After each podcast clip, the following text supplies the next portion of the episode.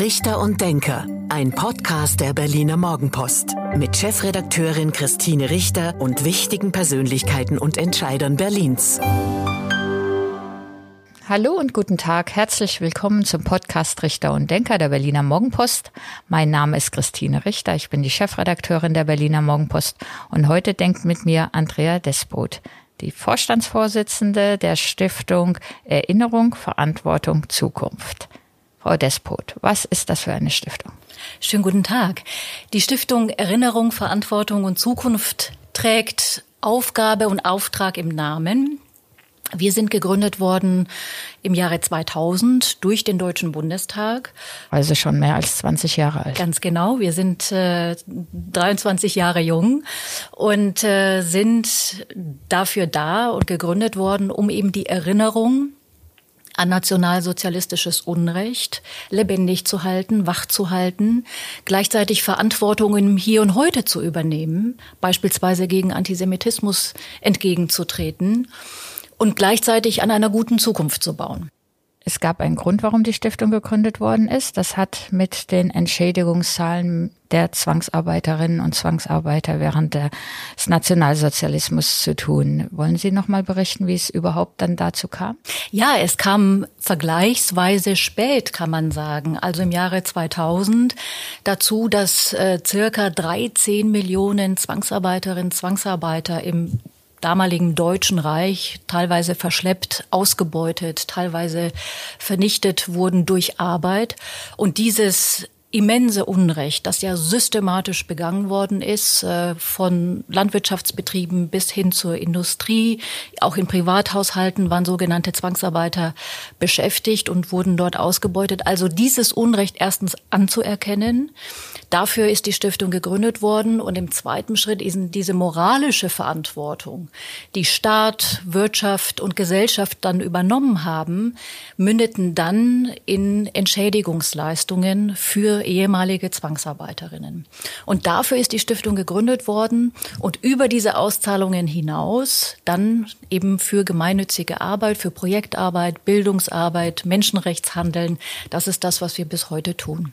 Wir müssen vielleicht für unsere Zuhörerinnen und Zuhörer nochmal erklären, das war ein sehr langer Prozess, bis es überhaupt anerkannt wurde, dass die Zwangsarbeiterinnen und Zwangsarbeiter Entschädigungen, dass ihnen Entschädigungen zustehen. Ähm, wurde in der DDR anders gesehen als in der Bundesrepublik. Man hat mit den osteuropäischen Ländern sehr lange verhandelt. Und dann gab es von der Bundesregierung und ähm, von der deutschen Wirtschaft diese Vereinbarung, dass man viel Geld in die Hand nimmt, um eben die Zwangsarbeiterinnen und Zwangsarbeiter zu entschädigen und daraus dann auch nochmal ein Stiftungskapital entstanden ist. Ähm, ich habe es nachgelesen, 700 Millionen D-Mark damals, also 350 irgendwas Euro das ist das Kapital, mit dem Sie arbeiten können. Genau, also ursprünglich war es so, genau wie Sie gesagt haben. Also es war ein Zusammenschluss äh, aus der Stiftungsinitiative der deutschen Wirtschaft. Äh, also es waren über 6.500 Unternehmen, aber auch Privatpersonen und der deutsche Staat, die jeweils hälftig seinerzeit 5 Milliarden D-Mark gegeben haben um, auch das sei angemerkt, Sammelklagen 5 Milliarden Euro, richtig? D-Mark seinerzeit. Okay. Mhm. Äh, und äh, um eben Sammelklagen aus den USA, die sich da zusammenbrauten, abzuwenden und um Rechtsfrieden herbeizuführen. Und es ist genau richtig, wie Sie sagen, ähm, dann ist ein Teil einbehalten worden äh, und nicht in die Entschädigungsleistungen gegangen, um eben Projektarbeit zu machen, Bildungsarbeit, Menschenrechtsarbeit zu leisten. Und das ist eben eben das, was wir bis heute tun. Und wir sehen ja leider, die Anforderungen, die ähm, sind vielleicht sogar noch akuter heute, als es im Jahre 2000 der Fall war. Was genau machen Sie? Welche Projekte machen Sie? Wir haben vier Bereiche, wenn man so will. Wir sind sehr aktiv, eben Erinnerungskultur, das Erinnern an diese Gewaltherrschaft, an NS äh, äh, lebendig zu halten im Bewusstsein junger Menschen auch heute und der nachfolgenden Generation. Erinnerungsarbeit. Dann äh, sind wir sehr aktiv und engagiert, um zeitgemäße, innovative Bildungsarbeit anzubieten, um historisches Lernen zu ermöglichen. Wir sind dann im Menschenrechtskontext unterwegs, weil wir finden, Bilden allein ist äh, nicht genug. Wir wollen ins Handeln kommen, wir wollen Engagement befördern, wir wollen aktivieren. Und äh, der äh, letzte Bereich ist das humanitäre Feld. Wir sind nach wie vor aktiv mit psychosozialer Arbeit, auch in Gestalt von Erzählcafés beispielsweise für Überlebende des Holocaust und der Shoah, die es äh, in Israel nach wie vor gibt, die es in Deutschland gibt und in ganz Europa noch gibt. Bleiben wir bei der Erinnerungskultur erstmal, bei dem ersten Bereich. Machen Sie da Ausstellungen, machen Sie ähm, Projekte, schreiben Sie Bücher oder veröffentlichen Sie Publikationen? Wie genau sieht das aus? Also unser Anspruch ist wirklich am Puls der Zeit zu sein und lebendig zu sein. Das kann beispielsweise eine äh, Projektion auf Häuserwänden sein, die wir in Köln beispielsweise gemacht haben. Es kann ein Theaterstück sein, das wir gemeinsam mit jungen Menschen und einem professionellen Dramaturgen, Dramaturgin entwickeln, zum Beispiel mit der Schaubühne Berlin. Ähm, es kann ein äh, Serious Game sein, das wir mit Partnern gemeinsam äh, entwickeln, um eben auf diesem auf diesem Kanal, auf diesem Weg jungen Menschen Weg aufzumachen, um sich mit diesem schwierigen Kapitel, mit dieser Geschichte auch auseinandersetzen zu wollen. Bildungsarbeit hatten Sie angesprochen. Gehen Sie ähm, auch mit ähm, Vertretern der Stiftung, gehen Sie auch in Schulen oder an die Universitäten? Wie erreichen Sie die jungen Menschen? Wir wissen aus unserer Memo-Jugendstudie, die wir vor kurzem veröffentlicht haben, dass junge Menschen, das ist eine sehr gute und positive Botschaft, sehr interessiert sind an Geschichte. Also wir arbeiten zusammen mit Jugendwerken, mit Gedenkstätten, mit äh, Museen, mit äh, allen möglichen Kultureinrichtungen. Ähm, Erzählcafés hatte ich schon äh, erwähnt. Ähm, also mit ganz unterschiedlichen Partnern und Akteuren, um eben eher außerhalb der Schule in der nonformalen Bildung, wie wir sagen, junge Menschen zu interessieren. Und sind die interessiert? Sie sind sehr interessiert und das ist eben ein wichtiger Befund aus unserer Memo-Jugendstudie. Was ist das Sie, für eine Studie gewesen? Äh, die Stiftung EVZ macht schon seit äh, fünf Jahren eine Erhebung zu der Frage, wie erinnern deutsche Menschen äh, die NS-Zeit? Was erinnern Sie? Was haben Sie vergessen? Was wissen Sie über diese Zeit? Und wir haben nun in diesem Jahr eine Studie ähm, gemacht, äh, wo wir nachfragen bei jungen Menschen, also bis zu den 25-Jährigen. Was wisst ihr darüber? Wie wollt ihr lernen über Geschichte? Und der Befund, den wir da herausziehen können, ist, dass das Interesse an Geschichte allgemein und an der Geschichte des Nationalsozialismus ähm, bei drei Viertel aller Befragten sehr hoch ist, also höher als das Interesse der Allgemeinbevölkerung. Und ein weiterer sehr interessanter Befund, die jungen Menschen sind wirklich und wahrhaftig unsere zukünftigen Trägerinnen der Erinnerungskultur indem sie beispielsweise sagen, 85 Prozent, es kann und darf keinen Schlussstrich geben. Auch das ist viel, viel höher als äh, der Befund bei der Allgemeinbevölkerung. Also wir haben es mit jungen Menschen zu tun, die interessiert sind, die auch diskriminierungssensibel sind, die wissen wollen. Also das Interesse ist vorhanden. Sie haben vielleicht nicht so viel Faktenwissen und das Familiengedächtnis lässt nach. Auch das ist ein Befund. Aber da können wir ansetzen an dem großen Interesse. Haben Sie denn herausgefunden, ob das Thema in den Schulen ausreichend ähm, aufgegriffen und ähm, behandelt wird?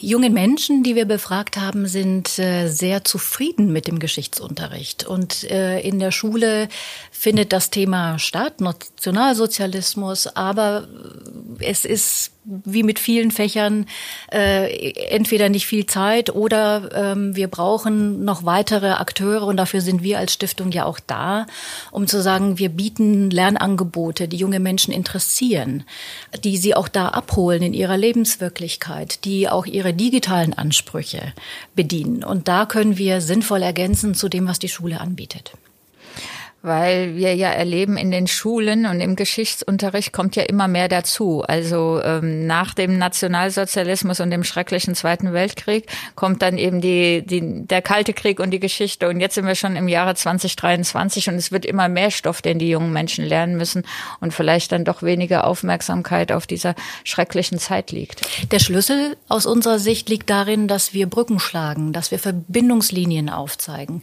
dass wir von der Gegenwart aus auch denken können Stichwort Diskriminierung, Ausgrenzung heute. Viele junge Menschen haben Diskriminierungserfahrungen. Wir wissen, 35 Prozent unserer äh, jungen Befragten geben an, dass ihre Familiengeschichte überhaupt nicht verknüpft ist mit der Geschichte des Nationalsozialismus in Deutschland. Das heißt, wir haben andere Erfahrungen. Wir können aber, ich sag mal, andocken an Lebensrealität heute und können dann zurückschauen. Auch das ist ähm, ein Weg, wie wir junge Menschen interessieren für dieses Kapitel. Viele Holocaust-Überlebende haben die Kraft und sind auch in Schulen gegangen und reden auch mit jungen Menschen, um eben klar zu machen, sowas darf nie wieder passieren und aus dem eigenen Erleben noch ähm, zu berichten, was sie Schreckliches beispielsweise in den Konzentrationslagern erlebt haben. Viele von ihnen sterben aber jetzt, weil sie ähm, das Alter, weil sie so alt geworden sind. Macht Ihnen das Sorge, dass die, es, die Überlebenden weniger werden? Das ist wahrscheinlich die größte Herausforderung, die wir haben, alle miteinander. Denn die Zeitzeuginnen in der Tat verstummen, sie werden weniger oder sie haben die Kraft lässt nach, sich auch zu konfrontieren. Insofern stellen wir uns die Frage, wie können wir das Vermächtnis der Überlebenden am Leben erhalten? Was erzählen wir, wenn sie selbst nicht mehr erzählen? Wir sprechen auch davon, dass wir an einem Übergang, an einer Schwelle stehen vom kommunikativen Gedächtnis zum kulturellen Erinnerungsgedächtnis. Und diese Schwelle ist besonders markant, sie ist besonders herausforderungsvoll. Aber es gibt Wege, wie wir junge Menschen, also die nachfolgenden Generationen interessieren können. Und es ist auch im Interesse der Überlebenden selbst, dass wir nicht nur uns Gedanken darüber machen, sondern dass wir ihre Erzählung, ihre Geschichte weitertragen. Eine Möglichkeit wäre, und Yad Vashem in Israel, die Holocaust-Gedenkstätte, arbeitet ja auch so, ähm, dass man ähm, Filme macht, also dass man sie ähm, sie reden lässt und es digitalisiert oder eben als dass man es als als Film als Zeitzeuge abrufen kann. Das ist ein ganz wichtiger Weg. Wir wissen auch wieder erneut aus unserer Memo-Jugendstudie, dass junge Menschen ganz besonders visuelle Inhalte, visualisierte Inhalte besonders gut aufnehmen und sich besonders interessieren. Wir haben die Möglichkeit, über neue Technologien, volumetrische äh, Zugänge, Technologien, eben Interviews aufzuzeichnen. Wir haben lernende Systeme, die eben Zeitzeuginnen in das digitale Zeitalter bringen. Aber auch darüber hinaus ist es in unserer Sicht sehr wichtig, dass wir eben an die Gegenwart gehen, junger Menschen an ihre Lebensrealitäten und sie angesichts des Interesses, das ja vorhanden ist, aktivieren, sich mit dieser Geschichte auseinanderzusetzen. Und zwar kreativ, beispielsweise in unseren Theaterprojekten, äh, beispielsweise auch sehr partizipativ. Wir wissen, wenn junge Menschen eingeladen sind, mitzumachen, sich auseinanderzusetzen, beispielsweise in ihrem Kiez, lokal, dann äh, springt auch ähm, das Interesse über. Und dann werden sie selbst ähm, auch interessiert, auch an ihrer eigenen Familiengeschichte beispielsweise tiefer zu graben.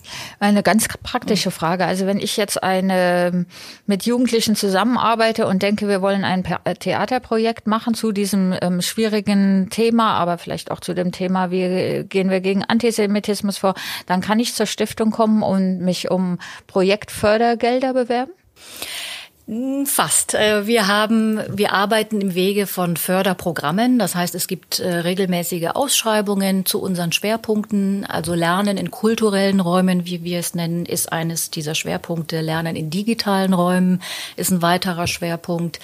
Ähm, insofern äh, gibt es immer Ausschreibungen zu diesen Förderschwerpunkten und dann laden wir ProjektträgerInnen, Organisationen, Akteure ein, eben Projektideen einzureichen und dann über diesen Weg ähm, suchen wir dann äh, die Projekte aus. Circa 250 bis 300 im Jahr eine ganze Menge, aber Sie laden ein. Also Sie schauen, was, ähm, was es gibt und ähm, sprechen dann an und ähm, oder unterstützen ja, dann. In der Regel, wir haben Jurys und äh, ganz äh, tolle, erfahrene, kompetente Kolleginnen in der Stiftung, die dann eben nach so einer Ausschreibung, es sind ja dann viele, viele Projektideen, die kommen, die dann erstmal äh, auf diesem Wege eine Auswahl treffen. Wir können leider, leider äh, nicht äh, alle fördern, aber genau, dann wird ausgewählt und dann ähm, schauen wir, wie wir eben auch wissend, was im Feld gebraucht wird, was junge Menschen nachfragen. Da hilft uns auch unsere, unsere Studien, die wir erheben und der Austausch im äh, Kollegennetzwerk. Äh, dann wählen wir eben aus, genau. Sie hatten vorhin erwähnt, dass ähm, junge Menschen großes Interesse haben, auch mehr als in der Gesamtbevölkerung. Erleben Sie es denn bei Älteren, dass Sie sagen, so jetzt ist aber auch mal gut, jetzt 1945 hat der Krieg geendet und wir sind im Jahr 2023, jetzt ist aber auch mal gut mit dieser, mit dieser Aufarbeitung und immer dem Reden über den Holocaust? Das gibt es in der Bevölkerung. Wir haben auch Parteien, die das sagen. Ähm, insofern ist das aber ein Auftrag, den wir sehr ernst nehmen, das dem entgegenzuwirken. Es kann diesen Schlussstrich nicht geben. Die Verantwortung verjährt nicht. Und jede Generation muss sich der Geschichte neu nähern und hat ihre eigenen Fragen an die Geschichte. Deshalb ist es für uns wichtig, dass wir mit jungen Menschen, mit der Gen Z äh, ins Gespräch kommen und fragen, okay, wie können wir euch interessieren? Das ist unser Auftrag und da äh, ist eben Verantwortung endet da nicht, sondern ähm, die Traumata beispielsweise, das Unrecht wirkt in vielen ähm, Formen noch weiter nach, sei es der Erlebnisgeneration, sei es ihrer Nachkommen, aber auch gesellschaftlich. Wir haben, sei es in der Sprache, sei es in bestimmten Kontexten immer noch Diskriminierung und Ausgrenzung von Verfolgten, von Opfergruppen, die auch unter dem Nationalsozialismus gelitten haben, bis heute. Wie wichtig sind Gedenktage? Aus meiner Sicht sind sie wichtige Wegmarken, sie sind wichtige Erinnerungszeichen, aber reichen natürlich bei weitem nicht aus. Wir brauchen ähm, jeden Tag ähm, Gedenktage. Die Stiftung EVZ hat auch eine kleine Kampagne aufgesetzt, in der wir sagen, we remember every day. Also wir erinnern jeden Tag und das ist auch unser Auftrag. Wir hatten vorhin darüber gesprochen, wie es eigentlich zu dieser Stiftung kam, nämlich eng verknüpft mit dem Schicksal der Zwangsarbeiterinnen und Zwangsarbeiter. Inwieweit spielen deren Schicksal in Ihrer Arbeit heute noch eine Rolle? Was machen Sie beispielsweise in Osteuropa? In Osteuropa sind wir sehr aktiv. Wir sind ja eine international, eine europäisch agierende Stiftung. Das äh, begründet sich aus der Geschichte selbst, denn der Vernichtungskrieg des nationalsozialistischen Terrorregimes ging ja ähm, im Osten gegen die Sowjetunion und die Länder der damaligen Sowjetunion, auch Polen. Insofern sind wir diesen Ländern verpflichtet und äh, arbeiten und engagieren uns in diesen Ländern. Was die Zwangsarbeit angeht, äh, wir haben auch heute, wie wir sagen, Formen, moderne Formen unfreier Arbeit. Das heißt, auch heute ist das ein Thema, das im Übrigen auch für junge Menschen heute einen Bezugspunkt durchaus darstellt. Wir denken an die Fußball-Weltmeisterschaft ähm, im arabischen Raum. Ähm, wir berichten regelmäßig, dass antisemitische Vorfälle in Berlin stattfinden, zunehmen. Ähm, Sie erinnern sich bestimmt auch an den Vorfall in Prenzlauer Berg, wo ein junger Mann meinte, oder mit Kipper auf die Straße gegangen ist. Später hat sich herausgestellt, er wollte das nur ausprobieren und dann von einem anderen jungen Mann geschlagen wurde, mit dem Gürtel geschlagen wurde. Also solche Fälle haben wir. Ähm, Rabbiner werden angegriffen und bespuckt. Ähm, auch das alles erleben wir in Berlin. Wie ähm, sehen Sie das? Nimmt der Antisemitismus in Berlin, in Deutschland wieder zu? Die Zahlen bestätigen das leider.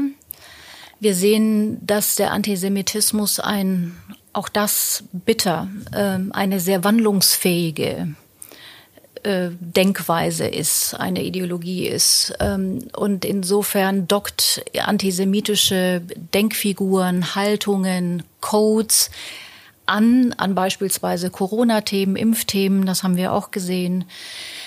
Insofern ist das besorgniserregend. Als Stiftung machen wir uns besonders stark, um eben Antisemitismus heute, auch Antiziganismus heute entgegenzutreten.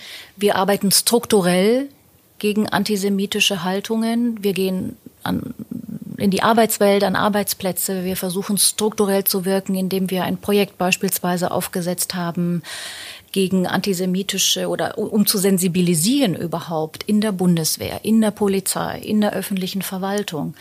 Also das ist schon ein besonderer Auftrag und in der Tat, die Zahlen steigen leider und die in Anführungszeichen Salonfähigkeit solcher Äußerungen und manchmal auch Codes, die viele gar nicht verstehen und was, nicht was entziffern können.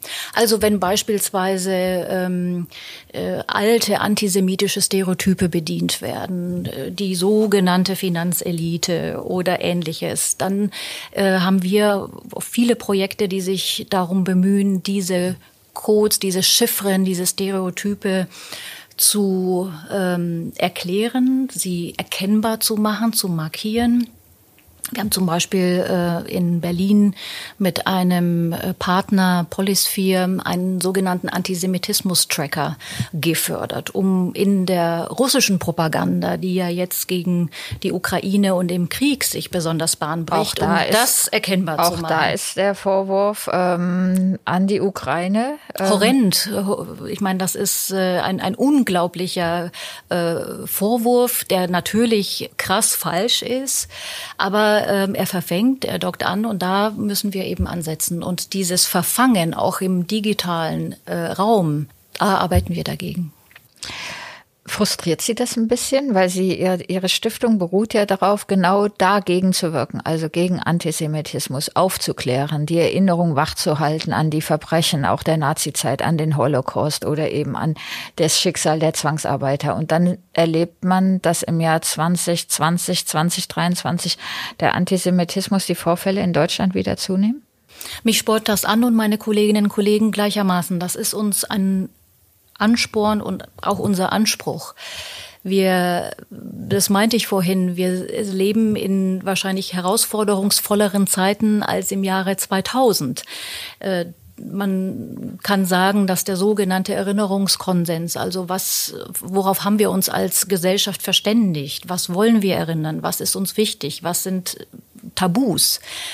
Das bricht auf. Und insofern sind wir aufgerufen und äh, sind da unglaublich ehrgeizig und äh, müssen das auch sein, denke ich. Und wie erklären Sie sich das? Ist es die Unsicherheit, ähm, in der wir leben? Sind das die Krisen, die jetzt ähm, durch die Globalisierung dann auch weltweit wahrgenommen werden? Wie erklären Sie sich, dass die Situation sich verschlechtert hat? Das ist eine schwierige Frage. Ein Baustein sicherlich ist äh, der entgrenzte Raum äh, des äh, Internets. Also ich will gar kein Bashing betreiben, aber natürlich ist im, in den Social Media, im, im virtuellen Raum, ähm, gibt es noch äh, Fragen der Regulierung. Es gibt technische und technologische Anforderungen, die wir sicherlich noch ähm, wo wir nachsteuern müssten. Denn im Netz passiert unglaublich viel an Hate Speech, an Hass und Hetze. Also das ist sicherlich ein, ein Faktor unter mehreren, der, der das erklärt. Nochmal ein Blick auf Israel. Sie arbeiten natürlich auch mit Israel zusammen. Sie waren erst kürzlich in Israel. Wie kann ich mir das vorstellen, die Zusammenarbeit? Ja, die Zusammenarbeit ist sehr gut und von Anfang an äh, besteht sie. Wir sind sowohl im Erinnerungsfeld aktiv, also wir arbeiten äh, auch mit der Gedenkstätte Yad Vashem zusammen, schon seit vielen Jahren. Äh, wir sind auch in der humanitären, im humanitären Bereich sehr aktiv mit Partnern vor Ort, weil wir wissen, in Israel leben äh, noch viele glücklicherweise Überlebende der Shoah. Also auch da sind wir verpflichtet, zum Beispiel ähm, Angebote zu geben, psychosoziale Angebote. Und zu guter Letzt sind wir auch im Jugendaustausch aktiv ähm, zwischen deutschen und israelischen Jugendlichen. Auch da haben wir gerade ein neues Projekt aufgesetzt mit dem Deutsch-Israelischen Zukunftsforum und wollen junge Menschen zu aktuellen und Zukunftsthemen in, miteinander ins Gespräch bringen. Also sowohl die Erinnerung als auch die humanitäre als auch die die Völkerverständigungsarbeit ist äh, sehr aktiv zwischen uns und Israel. Frau Despot, das ist fast schon das Schlusswort gewesen. Aber zum Abschluss dieses Podcasts gibt es immer ein, wie ich sage, Spiel. Ich gebe Ihnen zehn Sätze zu Ihnen und zu Berlin vor, die Sie bitte spontan vervollständigen. Bereit? Sehr bereit. Mein Lieblingsort in Berlin ist? Am Wasser. an den Berlinern mag ich? Oh, ihre Direktheit und manchmal ihre Grantigkeit, die aber nur auf den ersten Blick so ist. Die Aufarbeitung des Holocaust bedeutet?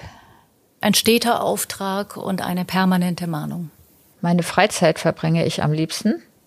Am Mittelmeer. Israel bedeutet mir? Eine ganz, ein besonderer Ort für mich und für unsere Arbeit äh, ein ganz besonderer Partner zu sein. Erinnerungsarbeit ist wichtig, weil? Weil es uns einen Kompass gibt für die Gegenwart und uns hoffentlich kluge Entscheidungen für die Zukunft wählen lässt. Kennenlernen würde ich gerne einmal. Sie lebt leider nicht mehr. Ich hätte gerne Esther Bejarano äh, kennengelernt, äh, die uns ein wichtiges Motto für die Stiftungsarbeit auf den Weg gegeben hat. Erinnern heißt handeln. Der Ukraine-Krieg lehrt uns, dass Gewissheiten manchmal keine sind und dass wir aufgerufen sind, unsere Prinzipien zu verteidigen, komme was wolle. Mein Vorbild ist? Mein Vorbild sind alle die, die äh, in diesen dunkelsten Zeiten Widerstand geleistet haben. Und schon der letzte Satz von der Bundesregierung wünsche ich mir? Dass sie weiterhin äh, mit uns im Schulterschluss der Stiftung EVZ äh, arbeitet und ähm, ja, ähm, uns weiterhin Rückenwind gibt. Vielen Dank. Das war der Podcast Richter und Denker der Berliner Morgenpost. Mein Name ist Christine Richter. Ich bin die Chefredakteurin der Berliner Morgenpost und heute hat mit mir gedacht Andrea Despot, Vorstandsvorsitzende der Stiftung Erinnerung, Verantwortung, Zukunft. Dankeschön. Danke Ihnen. Das war Richter und Denker. Vielen Dank fürs Zuhören. Schalten Sie nächste Woche wieder ein zu einer neuen Folge mit Berliner Morgenpost Chefredakteurin Christine Richter.